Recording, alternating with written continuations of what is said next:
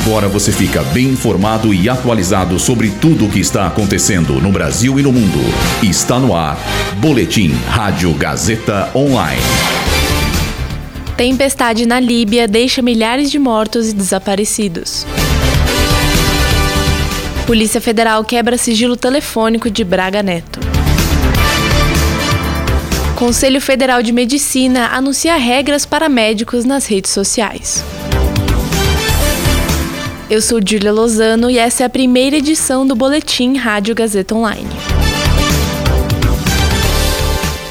Mais de duas mil pessoas morreram e outras 10 mil estão desaparecidas na Líbia após a passagem de uma forte tempestade no país no último domingo. Com pouco mais de 120 mil habitantes, a cidade de Derna foi a mais atingida pelas chuvas.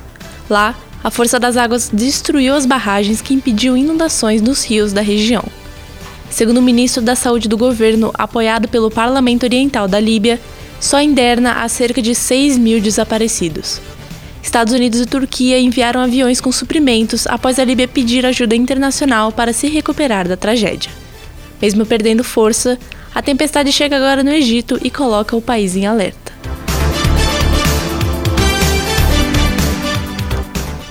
Nesta manhã, a Polícia Federal quebrou o sigilo telefônico do ex-ministro-chefe da Casa Civil, o general Walter Souza Braga Neto. A medida faz parte de uma operação que investiga supostas fraudes na compra de coletes balísticos durante a intervenção federal no Rio de Janeiro em 2018. Dentre os crimes investigados pela PF destacam-se a contratação indevida, a corrupção e a organização criminosa na aquisição dos coletes com sobrepreço de mais de 4 milhões de reais. O acordo, porém, foi cancelado e o valor estornado. Na época, o contrato de compra foi ratificado por Braga Neto.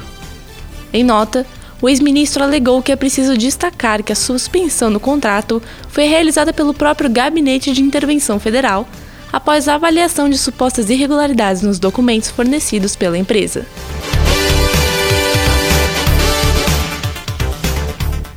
O Conselho Nacional de Medicina apresentou uma série de novas regras sobre publicidades feitas por médicos no Brasil. Agora, é preciso que os pacientes autorizem os médicos a divulgarem imagens de antes e depois dos tratamentos, incluindo procedimentos estéticos.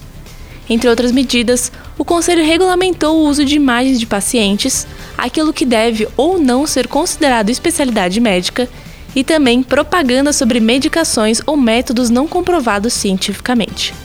De acordo com a associação, o material será divulgado amanhã e as clínicas terão até março do ano que vem para se adaptarem às novas regras. Esse boletim contou com roteiro de Julia Lozano e Heloísa Rocha, suporte técnico de Agnoel Santiago, supervisão técnica de Roberto Vilela, supervisão pedagógica de Rogério Furlan, direção da Faculdade Casper Libero, Marco Vale. Boletim Rádio Gazeta Online. Rádio Gazeta Online. Você conectado.